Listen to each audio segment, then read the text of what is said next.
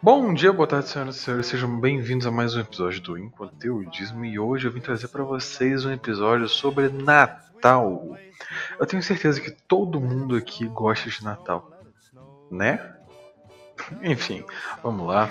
Se senta, acomoda, nós vamos ter bastante assuntos para falarmos. Então, se você quiser ouvir com a sua família também, será uma ótima recomendação que estou dando. Vai ser uma coisa extremamente excepcional se você puder também divulgar o meu trabalho, que eu tenho uma boa base de pesquisa. Então, sem mais enrolação, vamos direto para o que importa: Natal, Feliz Natal! Bom, você sabe onde surgiu o Natal? Ou melhor, como surgiu o Natal?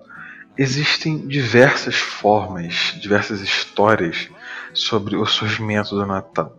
Existe a mais popular, que todo mundo conhece, que é do nascimento do menino Jesus, só que em momento nenhum a Bíblia menciona que Jesus nasceu dia 25 de dezembro. O que, o que era no dia 25 de dezembro, antes de ser considerado Natal? Era uma festa pagã, era uma festa que comemorava o solstício de inverno, que você pode achar estranho, porque no solstício de inverno é o dia em que o dia tem a menor duração. Mas por que alguém comemoraria isso? Pensa comigo.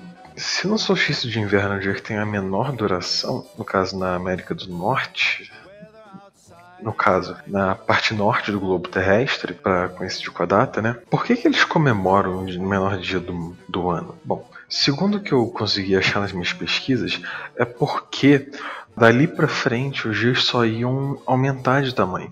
Então era meio como se fosse um significado de que dias maiores virão, logo dias melhores também virão. Eu achei uma história bem interessante de como surgiu o Natal, que está mais ligada para a Bíblia. Se eu não me engano, foi essa história utilizada pela Igreja Católica depois que ela apossou para si a data de festividade pagã, que era em comemoração ao Deus Sol. Isso que eu vou falar aqui está na Bíblia, então Vamos que vamos. Bom, eu tenho certeza que você já conheceu um velhinho que se chamava Noé, o velhinho que ele construiu uma arca, uma arca que salvou a espécie dos animais, a espécie humana, segundo a Bíblia, do dilúvio que matou quase todos os seres, exceto os que estavam na arca e os seres marinhos. Bom, depois que Noé ele conseguiu sair da arca quando já escoou a chuva, já tem terra à vista, Noé ele resolveu comemorar um pouquinho com a marvada pinga. Então Noé ele bebeu até ficar bem bêbado. E você sabe o que, que pessoas fazem quando estão bêbadas? Nada de bom. Nada que a pessoa queira se lembrar. No caso de Noé, ele ficou pelado. E o filho dele, Cã, viu ele pelado. E ao invés de ajudar o pai, Cã foi zombar do pai para os outros irmãos. Que esses outros irmãos ficaram bem meio que pistola com Cã também, porque ele tinha que ajudar o pai dele. E esses outros filhos foram cobrir Noé com a cara virada para não ver Noé pelado, porque, convenhamos, não é uma coisa agradável de se ver. Depois que Noé voltou a ficar sóbrio, ele ficou bem puto com Cã. E ele amaldiçoou Cã para ser servo de seus dois irmãos, mais precisamente de Sem, que era o seu irmão mais velho. Mas ele também teria que servir ao outro irmão dele, que se eu não me engano é Jafé, mas eu acho que o nome é esse. Enfim, depois que isso aconteceu, Khan começou a servir Jafé, teve sua vida, teve seu filho, teve seu neto, e um de seus netos foi um carinha bem interessante. Seu nome era Nimrod, que, segundo a tradução do seu próprio nome, significa desobediência. Ele era um cara bem desobediente, não era uma pessoa fácil de se lidar e, segundo a Bíblia, ele foi considerado o primeiro ditador da história da humanidade, algo como Stalin ou Hitler. E, mas algumas curiosidades também, ele foi fundador da Torre de Babel, que foi aquela torre em que Deus separou as línguas, porque eu não queria construir-se. E não era uma torre tão alta quanto as pessoas pensam, coisa de 40, 30, 20 metros, não era tão alto assim. E também ele foi fundador da cidade de Babilônia, foi uma das maiores cidades do, da, da, região da Mesopotâmia lá. Bom, é, Nimrod, como eu já disse, era um homem muito ruim. Ele era tão ruim, era tão egocêntrico, que ele acabou se autoproclamando Deus mas não Deus cristão. Ele se autoproclamou Deus Sol. E depois de fazer tanta merda e ainda se proclamar Deus Sol, Nimrod, ele ele se casou com a própria mãe. E depois que ele se casou com a própria mãe, o irmão de Can, que no caso foi o Sem, que era tio-avô de Nimrod, acabou matando ele porque já viu que ele já estava saindo bem do controle. E a sua mãe, que também era sua esposa, acabou por meio que ficar num dilema. Cara, meu marido se autoconsiderava Deus, Deus Sol. E o povo quer saber por que, que ele morreu. O que, que eu faço? Ela disse que era pra. Ah, eu esqueci de falar o nome dela. Perdão. O nome dela é Semiramis. Semiramis.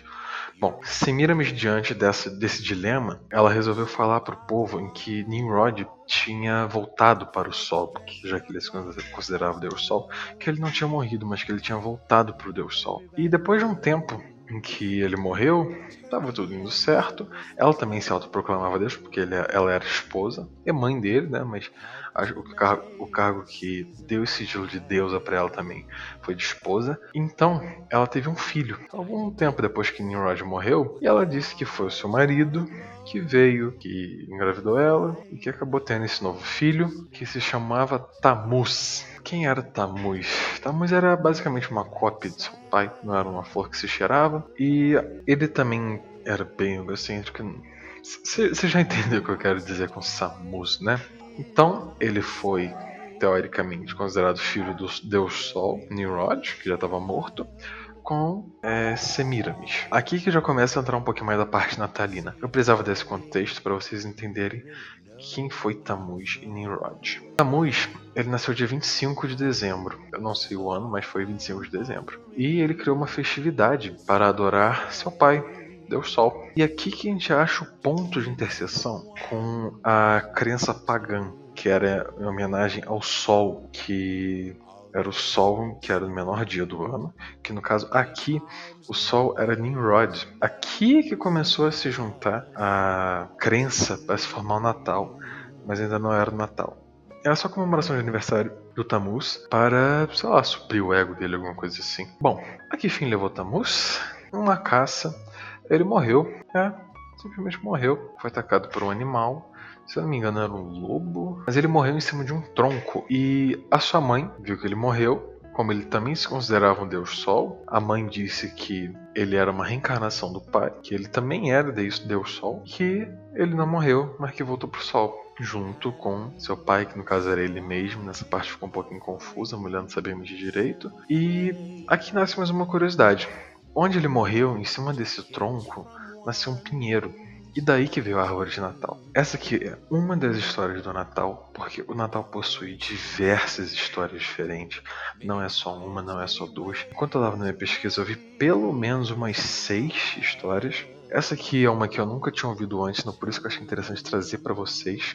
Se você pesquisar mais a fundo, você vai conseguir achar muitas outras histórias interessantíssimas também. E agora vamos ver como é que surgiu a figura do Papai Noel porque a figura do Papai Noel surgiu de duas grandes figuras na história, que foi o São Nicolaus, que foi um católico, um cara lá muito muito gente boa, fazia coisa muito boa para a sociedade que vivia. Ele adorava distribuir presentes para crianças. Aí surgiu o hábito de se dar presente no Natal. E a outra figura foi Father Noel, que é o Pai Noel, que ele já era uma figura não atrelada ao cristianismo, era uma figura pagã, que era da Irlanda, e também é desse aí que começou a ver os duendes, essas coisas, porque lá tem isso também, aí meio que juntou o útil ao agradável. E o Papai Noel, a figura do Papai Noel, foi que a junção desses dois personagens que foi feita e retratada por um pintor chamado Thomas Nast,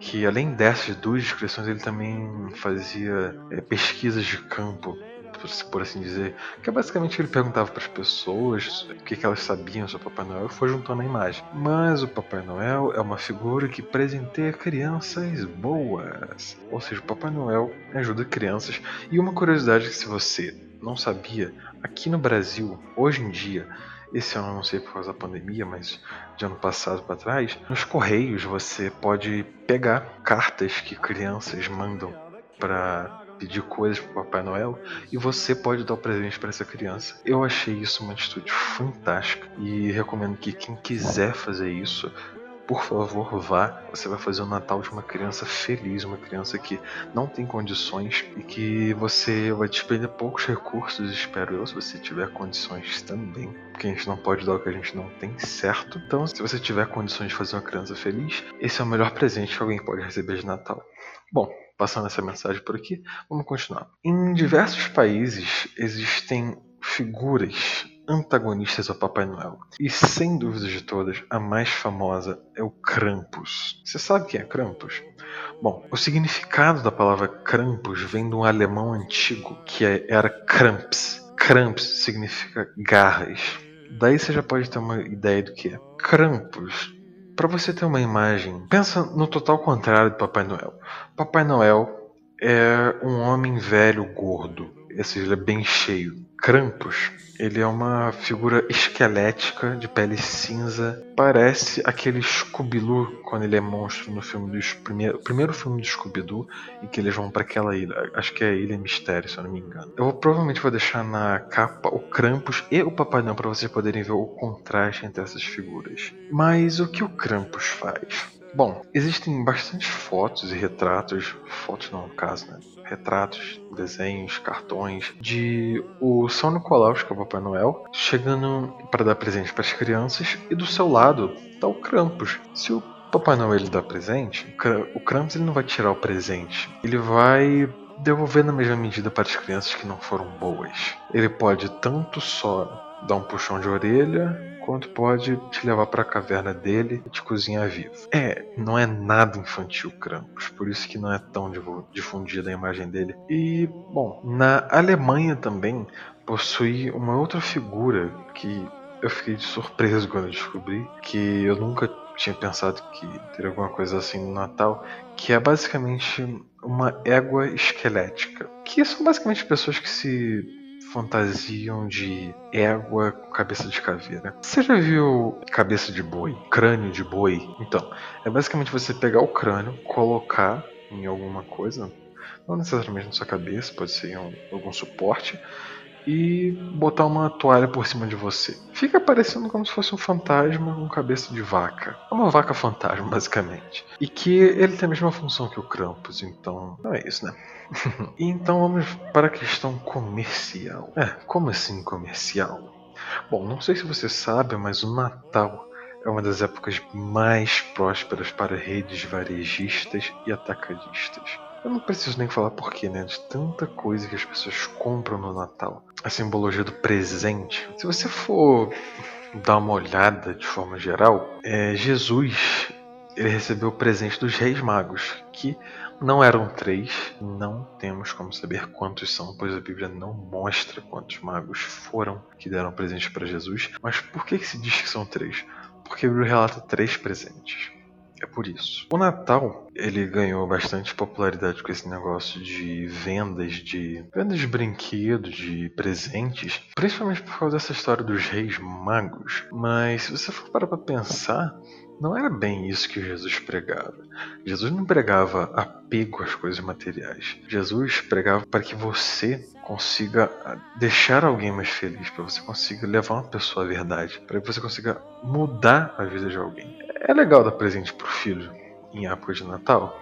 Sim, claro, seu filho merece, seu filho. Você tem que dar o seu melhor pro seu filho. Seu filho não merece nada menos do que o seu melhor. Mas você tem que não só dar para ele presente, você tem que dar o tempo, a dedicação. Isso que muitas pessoas vêm cometendo hoje em dia e talvez seja um dos motivos porque a nossa geração, a minha pelo menos, pessoal 16, 17, 18, 19, 20 anos, está tendo diversos problemas. Nós não fomos os primeiros e não vamos ser os últimos, isso é muito egocentrismo. Jamais seremos os primeiros e os últimos de alguma coisa nessa vida. O que a gente já sofreu, alguém já sofreu antes. Eu tenho certeza certeza. Bom, depois dessa mini bronca aqui, a mensagem que eu quero passar é: você não tem que necessariamente dar presente para o seu filho. Dá o seu tempo, a sua atenção, sua dedicação, seu carinho. Isso não é só Natal, isso é o ano inteiro.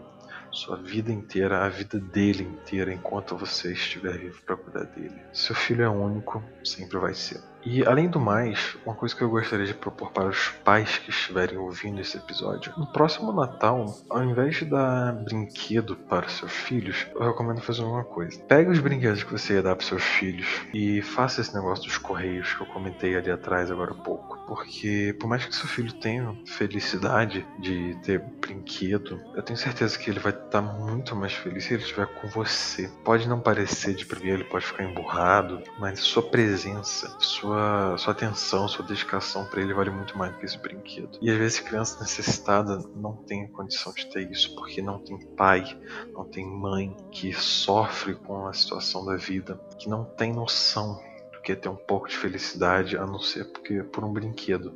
Então eu lhe convido para que você faça essa atitude. E bom, voltando a ter um pouquinho mais feliz, porque Natal é uma época de felicidade, apesar de tudo isso que eu acabei de falar. Temos que pensar nas coisas boas. Jesus deu a vida por nós, para quem acredita. Para quem não acredita no Natal, simplesmente veja como uma época de você conseguir se encontrar com seus familiares, que você venderia por 5 mil reais, eu tenho certeza. Nem todos, mas alguns. Vem, vem comigo, né? Eu sei que você acha, eu sei que eu tô certo, né? Eu admito, eu também. Mas para fechar esse podcast, eu gostaria de dar uma última curiosidade que eu tenho quase certeza que alguns sabem, mas nem todos, né? Papai Noel, ele era verde. Sim, o Dolinho estava correto. Papai Noel era verde. E sim, o Papai Noel só ficou vermelho por causa da Coca-Cola, que resolveu fazer ele como marca de divulgação. E é por isso que o Papai Noel é vermelho. E mais uma curiosidade para vocês: vermelho, ele te dá uma sensação de fome. É sério. Repare em marcas de comida, marcas grandes. McDonald's, é aquele do frango no balde, esqueci o nome. O, o vermelho junto com o amarelo aumenta a sensação. McDonald's também.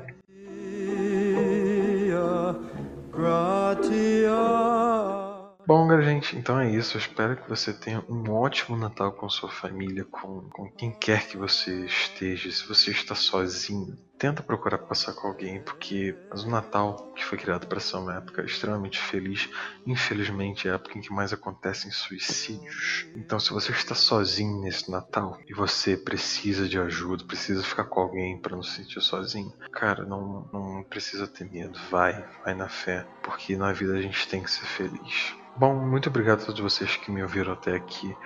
É, gostaria de saber de vocês um feedback sobre esse episódio, porque foi o primeiro que eu realmente fiz uma pesquisa um pouco mais aprofundada sobre o tema natalino. E gostaria de saber se vocês gostassem de outros episódios assim também.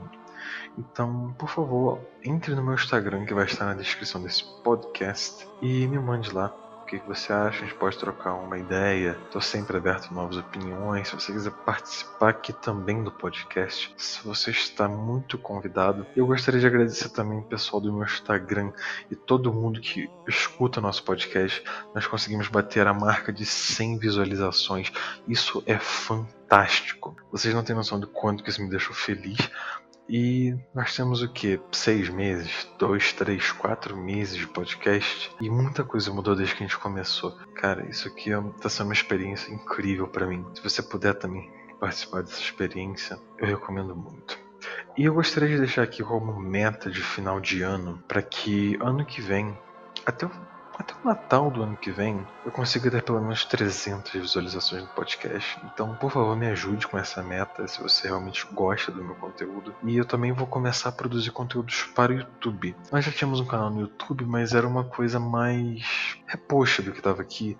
Mas agora eu vou começar a fazer coisas extremamente exclusivas para lá. Coisas falando sobre dinheiro, matemática financeira, empreendedorismo, música. Eu vou falar do que eu quiser, porque nós não temos conteúdo, nós somos o inconteudismo. Muito obrigado, gente. Então, ótimo Natal para vocês e até semana que vem. Tchau, tchau.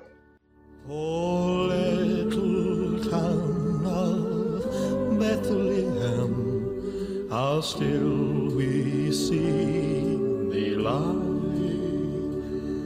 above.